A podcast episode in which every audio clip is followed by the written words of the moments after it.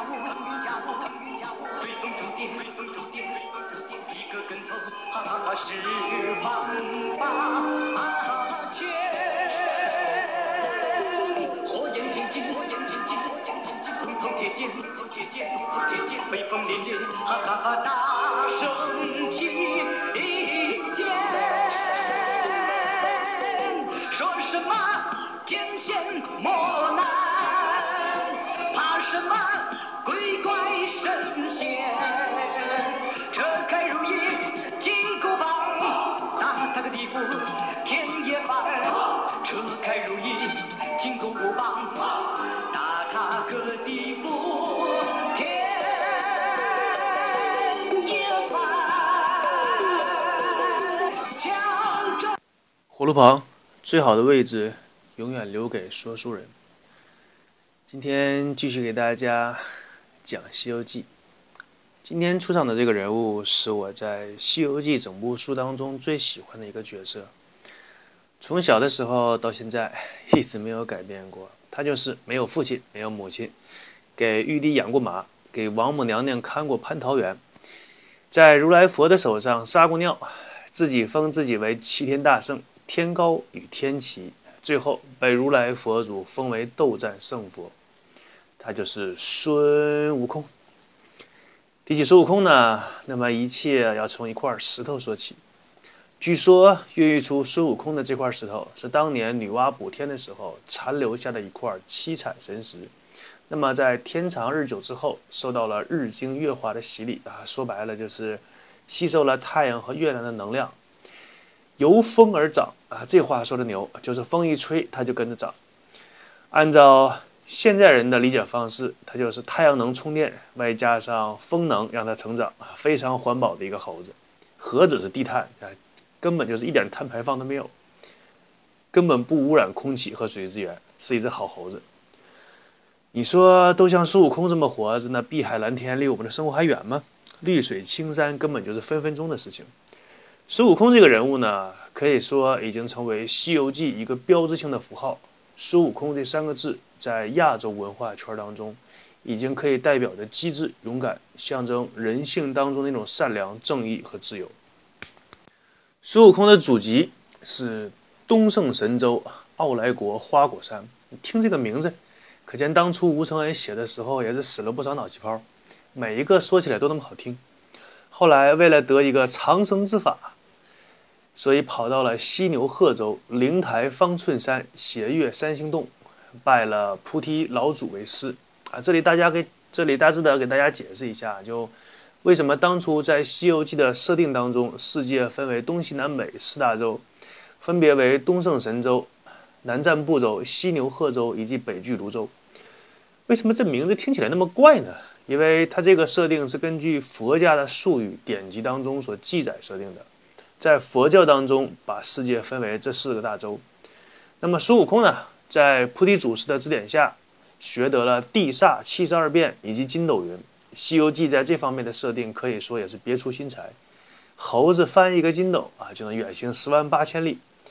当年《西游记》火爆的时候，不知道多少小孩子在家里的床上、炕上、地上任何一个平面都不停地翻筋斗。后来这个设定呢，被日本的漫画家。放在七龙珠当中也给借用了，无论是筋斗云还是金箍棒。筋斗云呢，实在是没什么说的。那接下来给大家说一下这七十二般的变化，这个还是属于道家当中的变化，还是挺有的说的。首先呢，变化呢分为两个大类，第一个是天罡三十六法，也就是猪八戒的三十六变；还有一大类是地煞七十二术，也就是孙悟空、二郎神以及大力牛魔王会的七十二般变化。很小的时候呢，看《西游记》就有个疑问：那么七十二变都是哪七十二变呢？当时可以说基本上没有人说得出来，这七十二般变化都是什么。于是就有人开始编，说你看，七十二变都有什么？变猫、变狗、变熊猫。由于我的节目长度的关系呢，我不可能把七十二般变化都给听众说一下，那估计说完之后听众会疯。另外呢，也没有几个想修仙练神的按照这个去练，所以挑几个常见的给大家说一下。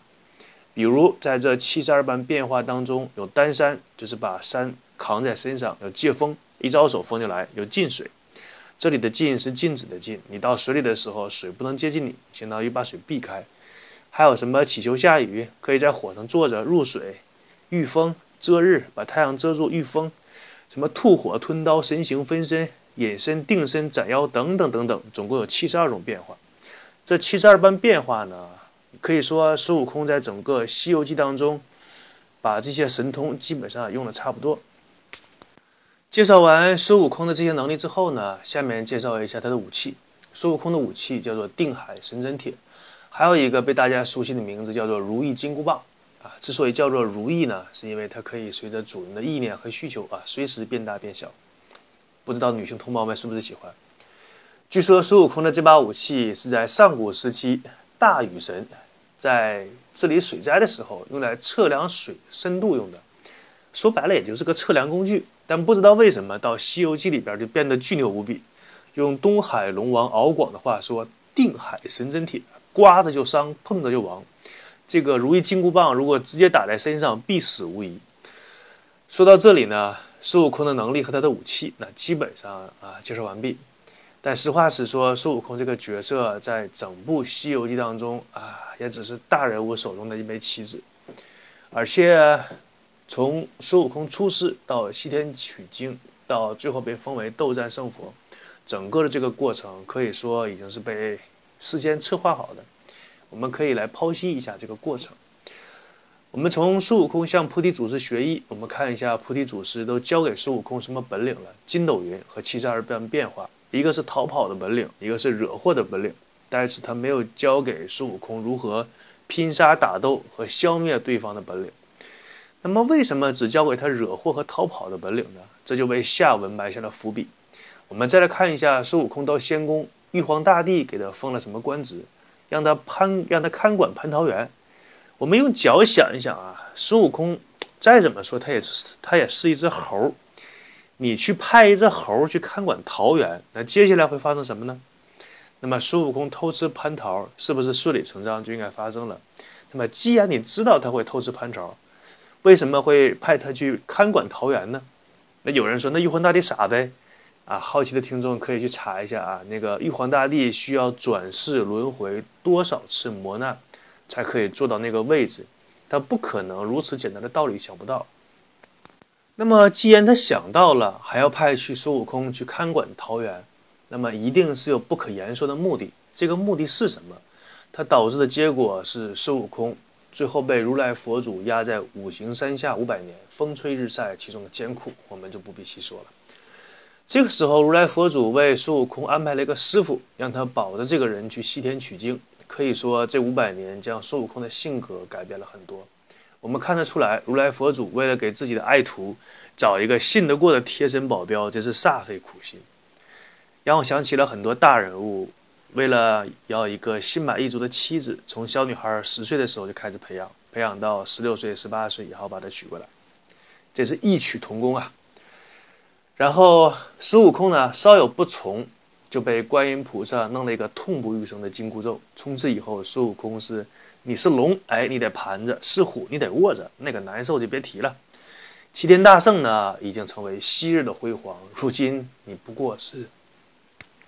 如今你不过是唐僧身边的一个贴身保镖，和他的一个取经人。我们知道，现实生活当中那些优秀的保镖都是按天按小时收费的，而孙悟空完全免费，而且你想不跟着都不行，可见这个手段之高明。孙悟空这个角色呢，可以说是唐僧的众多弟子当中个人能力最为突出的一个，但同时他也是唐僧最不喜欢的徒弟。师徒两人经常吵架拌嘴，因为一件事情看法不同，就会经常发生争执。唐僧呢，被孙悟空气的，经常说的一句话就是：“你到底你是师傅还是我是师傅？”啊，这个话里话外的意思就是，出现事情的时候，我说了算还是你说了算？你是领导还是我是领导呢？其实想一下，我们日常生活中像孙悟空这种性格，恃才傲物，觉得自己的能力比所有人能力都要强，所以无论是领导还是同事都看不起。客户通常被他拿出来嘲笑。平心而论呢，你跟这样的人进行一些商业上的往来，或者成为他的同事，都不会让你觉得很愉快。所以你用心观察的话，会发现一件有趣的事情，就是一个单位里最受欢迎的，往往不是那些能力最强的人，能力最强的人往往是最招人妒忌的。那么，最后这一点时间呢，给大家说一下唐僧取经为什么说要一步一步的走到西天，而不是让孙悟空背背着唐僧，不是让孙悟空背着唐僧一个跟斗十万八千里，哎，就飞到那个西天，我佛把经取回来，当天飞个来回。那么按照佛家的官方说法说，这样可以考验唐僧师徒的取佛的诚心。官方说法嘛，你听一听就好了。事实上，它这里边还隐含着一个非常重要的东西，就是唐僧师徒四人一路走过的地方，全部都会变成佛家的领地。不知道我的听众当中有没有玩过类似于大富翁那样的扔骰子占地的游戏？就是你丢个骰子抢地盘儿。事实上，《西游记》真正想表达的就是利用唐僧师徒四人去抢夺道家领地的故事。我们来看一下唐僧师徒四人一路走过的地方。无论他原来的领地归谁，最后全部变成佛家的领地。你想想，九九八十一难，走过了多少山，翻过了多少岭，多大的一块地儿？